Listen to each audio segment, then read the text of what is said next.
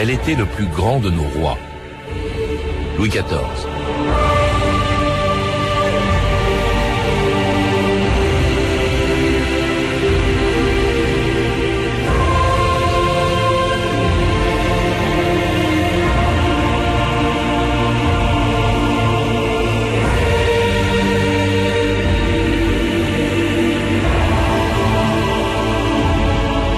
ans d'histoire.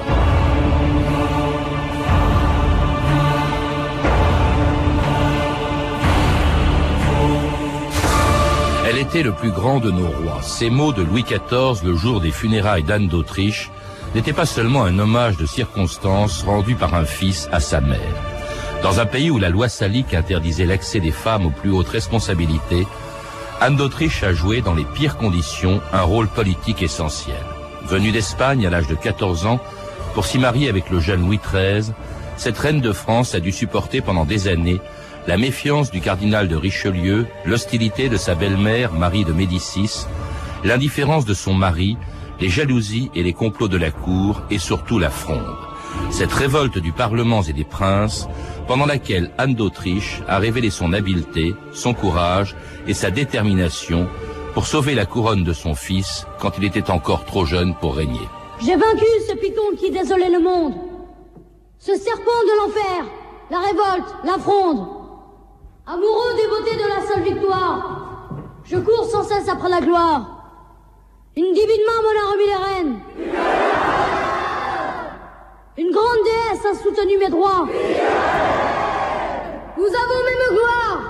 Elle est l'astre des reines. Je suis l'astre des rois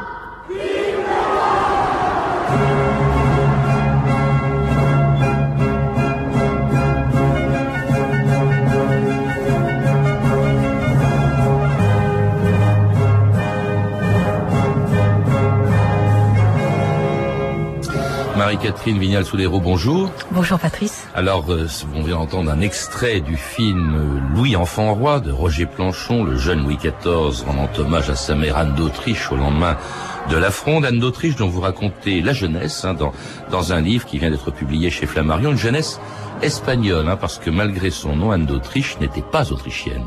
Non, Anne d'Autriche est née en Espagne, à Valladolid. Hein. Elle était la fille du roi d'Espagne Philippe III et d'une Autrichienne, euh, véritable euh.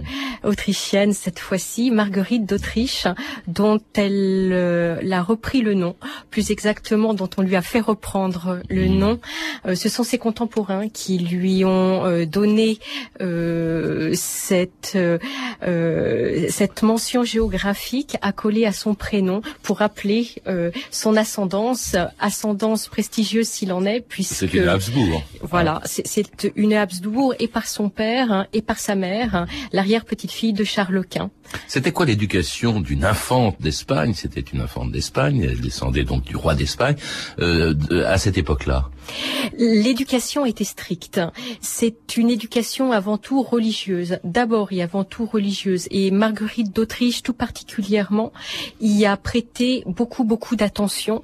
Et bien que les enfants du roi et de la reine d'Espagne assez souvent éloignés de leurs parents dans la vie quotidienne par commodité matérielle essentiellement et de manière également à ménager aux enfants un cadre de vie plus agréable que celui de la cour. Hein.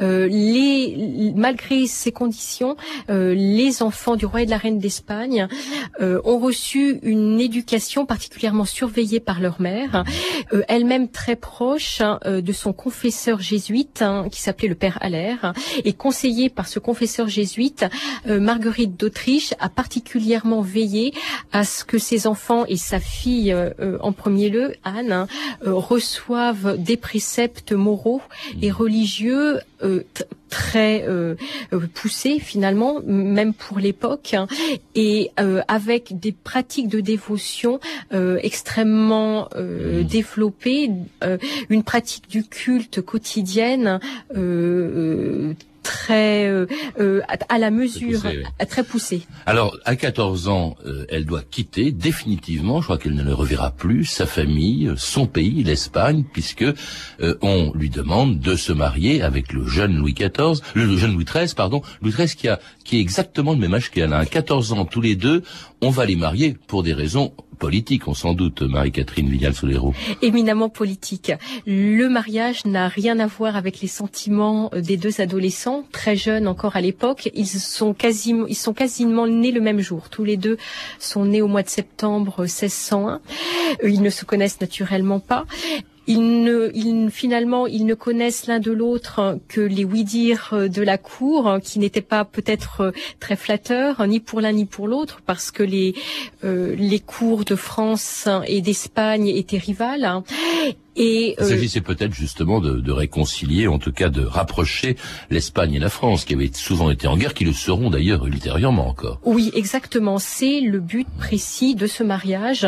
Euh, c'est ménager une alliance la plus durable possible entre deux couronnes qui se combattent hein, depuis le XVIe siècle. Et, et, puis pour la mère de euh, Louis XIII, pour Marie de Médicis, il s'agit aussi d'assurer une descendance hein, au royaume. Son fils a 14 ans, Louis XIII, mais il faut qu'il ait déjà un descendant. Alors là, ça se passe mal. Ils arrivent, ils se rencontrent pour la première fois de leur vie. Il y a eu d'abord un mariage par procuration, comme toujours, ça se passe en Espagne. Puis elle vient en France, elle rencontre Louis XIII à Bordeaux. Ils ont tous les deux 14 ans et hop, on les jette, on jette Louis XIII dans le lit de d'Anne d'Autriche. Euh, et alors ça s'est pas très bien passé. D'abord ils sont jeunes. Non, ils sont très jeunes et on peut dire même que ces deux adolescents ont été euh, littéralement, si je puis dire, euh, livrés à eux-mêmes. Euh, Anne d'Autriche a sans doute reçu une éducation soignée de ses parents.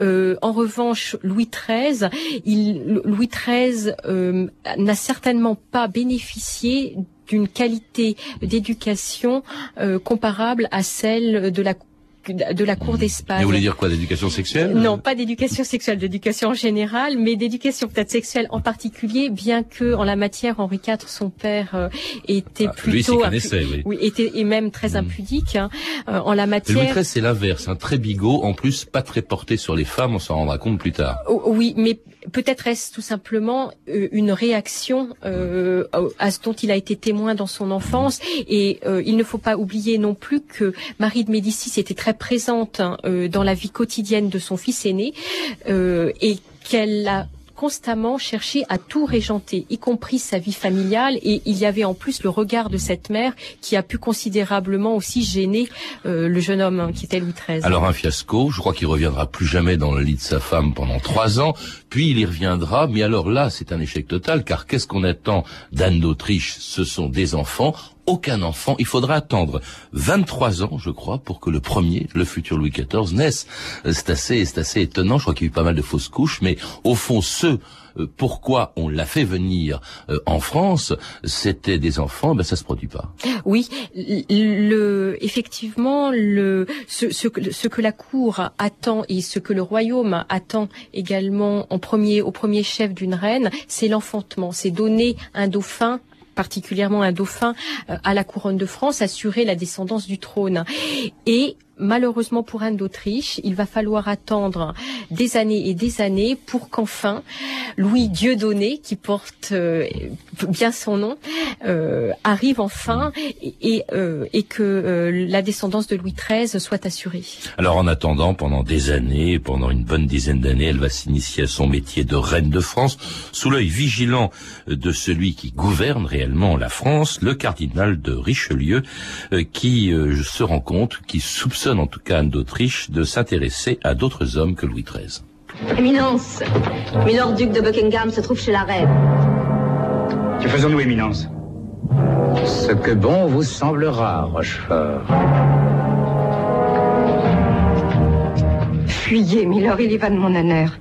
Et peut-être de votre vie. Rien n'est possible et vous le savez. Mes serments, nos deux royaumes, tout nous sépare. Si j'étais surprise près de vous, si je vous donne un gage, un objet que j'ai porté, et vous porterez vous-même, partirez-vous À l'instant même. Ce sont les ferrets de diamant que je portais à Amiens. La première fois que vous m'avez vu. Alors cette idylle entre Anne d'Autriche et le duc de Buckingham, tous les lecteurs d'Alexandre Dumas la connaissent. Est-ce que c'était réel ou c'est sorti de l'imagination de Dumas, cette histoire des ferrets, de la liaison hypothétique euh, de l'idylle avec le duc de Buckingham et la reine de France et Anne d'Autriche? Alors l'histoire des ferrets n'est connue que par un seul témoignage, celui de La Rochefoucauld. Il, n'y a que La Rochefoucauld qui évoque hein, euh, l'épisode des ferrets. L'idylle hein, elle-même hein, a été inspirée à Alexandre Dumas par un incident bien réel, par deux séries en réalité d'incidents bien réels qui se sont produits à Amiens euh, au mois de mai 1625, euh, lorsque la cour et la reine accompagnent euh, vers Calais, vers l'Angleterre, la jeune Henriette de France qui vient d'être mariée au roi d'Angleterre. Et à leur rencontre vient un envoyé spécial du roi d'Angleterre, le fameux duc de Buckingham. Euh, qui à l'époque euh, a la réputation d'un coureur de jupons assez patenté. Mmh. Euh, là, c'est les jupons de la reine, hein, c'est pas pareil. Oui, là, là, le, là, la cible du duc de Buckingham euh, a effectivement une place bien particulière, une place bien particulière, mais la rencontre est en réalité soigneusement préparée par la duchesse de Chevreuse et par son amant, l'ambassadeur du roi d'Angleterre lui-même. Alors vous faites allusion, Marie-Catherine Vignal-Soulero, à quelque chose qui est quand même, on se rend compte très vite, cet épisode vrai ou faux, peu importe, mais ça veut dire quoi? Ça veut dire que quand même, non seulement elle est victime à la cour de l'indifférence de son mari, euh, qui ne s'intéresse pas à elle, mais aussi elle est détestée par sa belle-mère, Marine Médicis, qui euh, lui reproche un peu ses, ses relations, et par le véritable euh, chef de gouvernement français, c'est-à-dire Richelieu. Richelieu se méfie d'elle parce que il la soupçonne de trahir la France au moment où elle retourne en guerre contre les, contre l'Espagne. on l'accuse de continuer à correspondre avec son frère, c'est-à-dire Philippe IV, le successeur de Philippe III, le nouveau roi d'Espagne, Philippe IV. Et là, c'est vraiment un soupçon de trahison. Et, en réalité, euh, à juste titre, euh, lorsque Richelieu arrive au pouvoir à la tête des affaires gouvernementales en 1624, il n'a de cesse que de combattre euh, la puissance espagnole pour assurer euh, la montée en puissance toujours du roi de France de Louis XIII. Et dans l'esprit de Richelieu, le combat au moins le combat d'influence contre les Habsbourg était un passage obligé pour Louis XIII afin de s'imposer sur la scène européenne. Et Richelieu était très très bien renseigné, bénéficiait d'un réseau euh, de créatures, c'est le terme mmh. employé à l'époque, en réalité d'espions, euh, qui sillonnaient le royaume, mais également les royaumes euh, aux frontières du royaume, dont l'Espagne, et qui, qui surveillaient les échanges de mmh. courriers. Et Richelieu savait parfaitement que la reine Anne d'Autriche poursuivait une correspondance avec toute sa famille.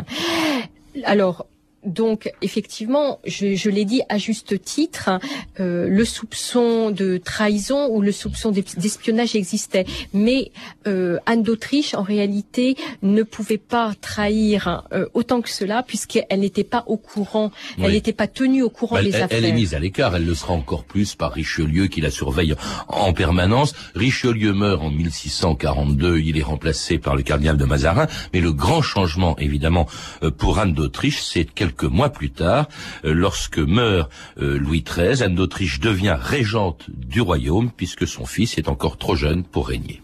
Comment avez-vous nom à présent, mon fils Louis XIV, mon papa. Pas encore, mon fils. Pas encore. Souvenez-vous, mon fils, que monsieur le cardinal est votre guide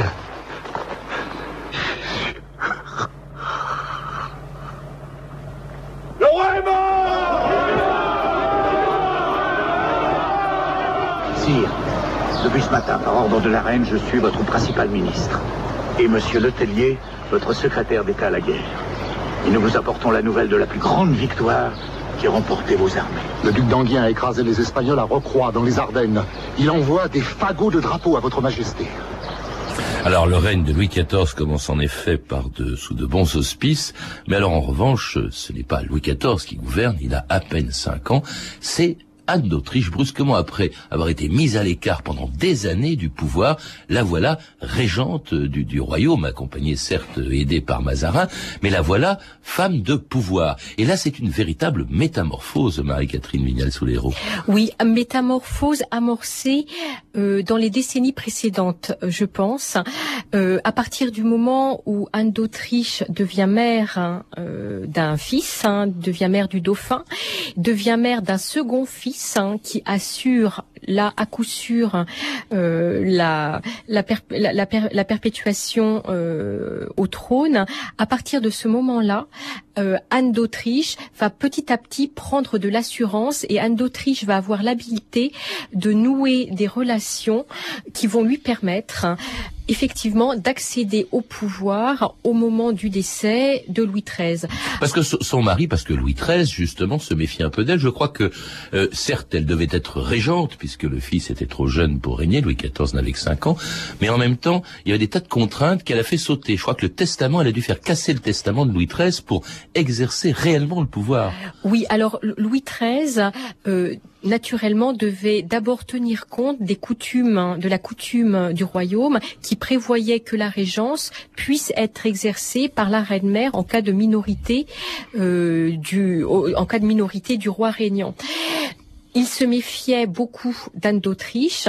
C'est pourquoi, dans son testament, il a prévu un conseil de régence qui devait exercer le pouvoir en réalité à la place euh, d'Anne d'Autriche, même si celle-ci y était incluse dans le fameux euh, conseil de régence. Mais la reine très, euh, d'ailleurs, euh, de manière très sage, va prendre contact avec un des membres du Parlement de Paris, l'avocat général Omer Talon, euh, de qui elle va se rapprocher et grâce en partie auquel elle va pouvoir faire effectivement casser les dernières dispositions testamentaires de Louis XIII de manière à pouvoir jouer un rôle effectif mmh. au Conseil de Régence. Et puis un rôle effectif tout court avec, bien entendu, euh, Mazarin. Un Mazarin, le successeur du Richelieu, qu'elle garde auprès d'elle. C'est quand même extraordinaire. Voilà la France gouvernée, elle le restera pendant quelques années comme ça, par une reine d'origine espagnole et par un cardinal italien. Et tous les deux, d'ailleurs, ont vraiment fidèlement servi la France, euh, Marie-Catherine Vignal-Soulero. Oui, et c'est là qu'on voit la formidable évolution qui a pu se jouer euh, dans l'esprit d'Anne d'Autriche qui, à un moment donné, s'est euh, euh, donner priorité aux intérêts du royaume de son fils avant les intérêts du royaume de, du royaume de sa naissance. On, a parlé, on a beaucoup dit à l'époque il y avait des mazarinades, c'est-à-dire des pamphlets contre Mazarin euh, qui le soupçonnaient ou qui soupçonnaient Anne d'Autriche, enfin l'un et l'autre d'être des amants. On a même parlé d'un mariage secret. Est-ce que c'est vrai ça entre Mazarin et Anne d'Autriche? Là, l'historien n'a aucune preuve. Et, et, et c'est vrai que le nombre de libelles et de pamphlets euh, euh, a été tellement important qu'évidemment la légende a, pu naître. Mais rien n'est moins sûr en réalité. En tout cas, ils traduisent l'impopularité de Mazarin. On est en pleine crise économique. Il a levé de, de nouveaux impôts et il devient la cible principale d'une révolte parisienne qui va contraindre Anne d'Autriche à quitter Paris avec son fils pour le château de Saint-Germain en 1649.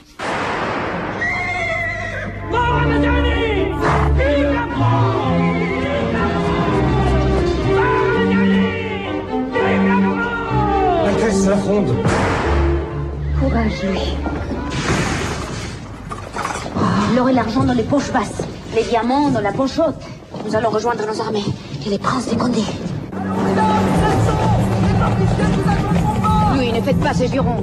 Nous partons à Saint-Germain. Toute la famille royale nous suit. Orléans Longueville Conti Ce sont des chiens. Ils vont leur crotte à Saint-Germain, qu'elle leur complot dans Paris. Ah, Alors, bien les trier villes et villages, tocsin il faut donner, tromper tous les papages qu'il voulait en donner. Pour sonner le tocsin d'un pour prendre Mazarin. Ce méchant plein d'ouvrage,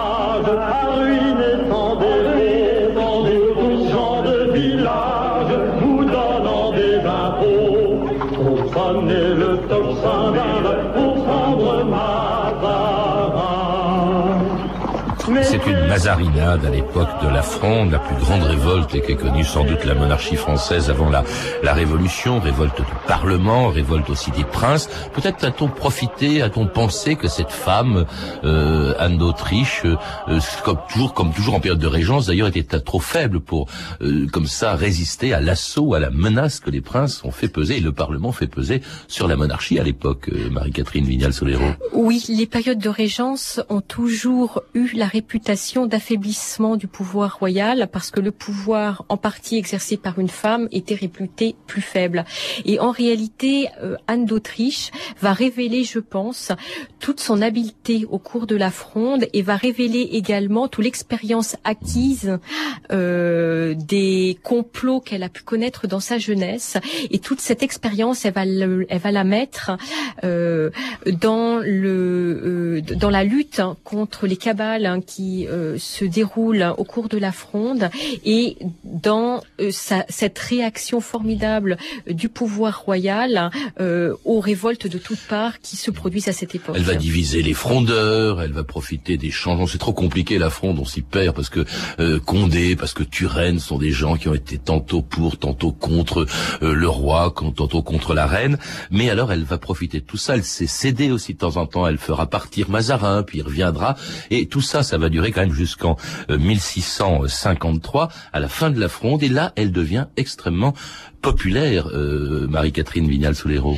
Oui, alors peut-être est-ce justement son habileté finalement à s'être tirée de ce mauvais pas et surtout à, avoir fait cesser les troubles, à avoir fait cesser la guerre, parce qu'il ne faut pas oublier que euh, la Fronde a donné lieu à une véritable guerre civile dans le royaume.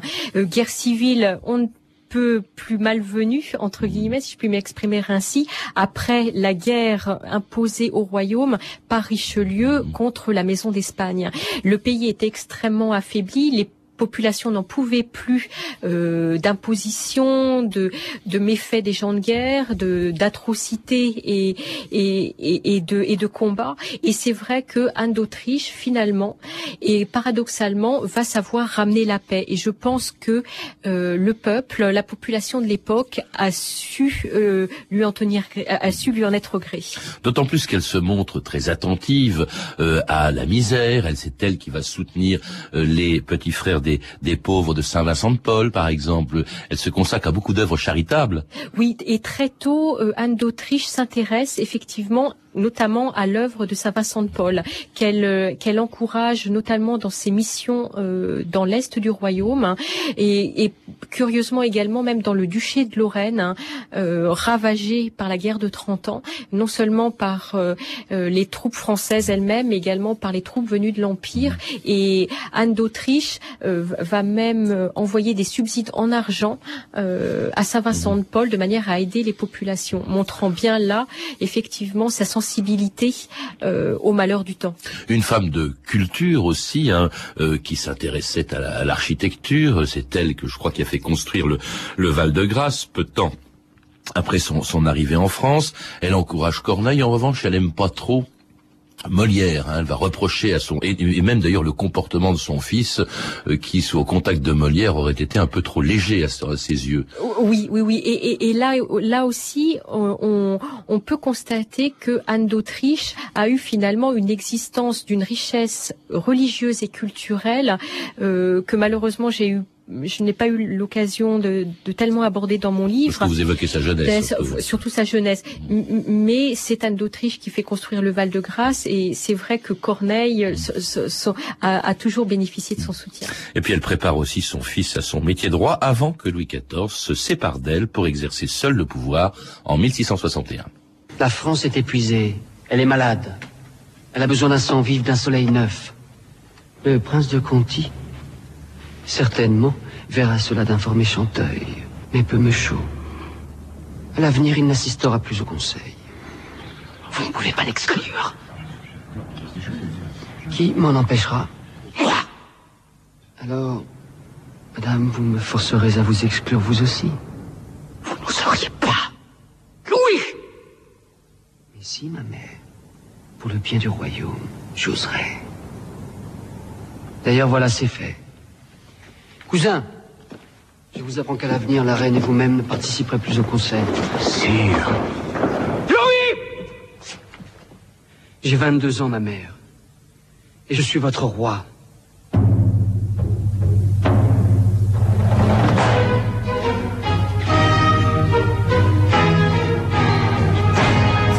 Hein, cette année 1661, Marie-Catherine Minal-Soulero. Voilà euh, que Louis XIV, euh, qui devient vraiment roi, se sépare de sa mère, qui l'a qui l'a préservé contre la fronde, qui l'a entraîné à son métier de roi. Je crois qu'elle n'a pas tellement tenu rigueur, elle va mourir cinq ans plus tard, mais est-ce qu'on peut dire que c'est elle, par ses conseils, par l'aide qu'elle a apportée à Louis XIV, qui a préparé ce qui allait devenir le règne de Louis XIV Je pense, elle y a largement contribué par la qualité de l'éducation qu'a reçue son fils, par l'exemple également qu'elle a donné à son fils et je pense par la, confiance qu'elle a également accordée à son fils. Et la fin de l'existence d'Anne d'Autriche est relativement paisible. Et peut-être euh, l'extrait du film que vous, vous venez de proposer euh, dépeint-il de manière un petit peu trop sombre mm. le, personnage de la reine à qui je prêterais volontiers davantage d'humanité euh, vis-à-vis de son fils, en qui je pense euh, elle avait une entière, une grande confiance, une entière confiance, et qu'elle a certainement poussé à exercer lui-même le, le, pouvoir plein et entier. Et elle l'exerçait absolument, c'est le cas de dire. On, on dit souvent que le pouvoir absolu, euh, euh, également la cour, les fastes de la cour, tout ça, ça lui venait de sa mère, d'Anne d'Autriche. Oui, euh, c'est vrai qu'on on, ne peut s'empêcher de penser en, en, voyant ce, ce, jeune Louis XIV imposer tout un rituel de cour, tout un, un, nouveau protocole au protocole qu'a connu Anne d'Autriche dans son enfance ah à Madrid peut-être euh, l'influence de sa mère là euh, euh, a-t-elle été a-t-elle été déterminante déterminante oui. Oui. Et puis même euh, aussi cette volonté qu'il a eue, mais ça c'était en souvenir non seulement de sa mère mais de la Fronde, de quitter Paris pour s'installer, le Louvre, pour s'installer à, à, Versailles définitivement. Et oui, parce que pendant la Fronde, euh, Louis XIV est, est, est, chassé du palais royal par les par les frondeurs et il en garde un terrible souvenir. Et pour se, se protéger, protéger la personne royale réellement, euh, protéger sa famille, il va il, il va effectivement choisir de déplacer c'était un grand roi, disait-il, d'Anne d'Autriche.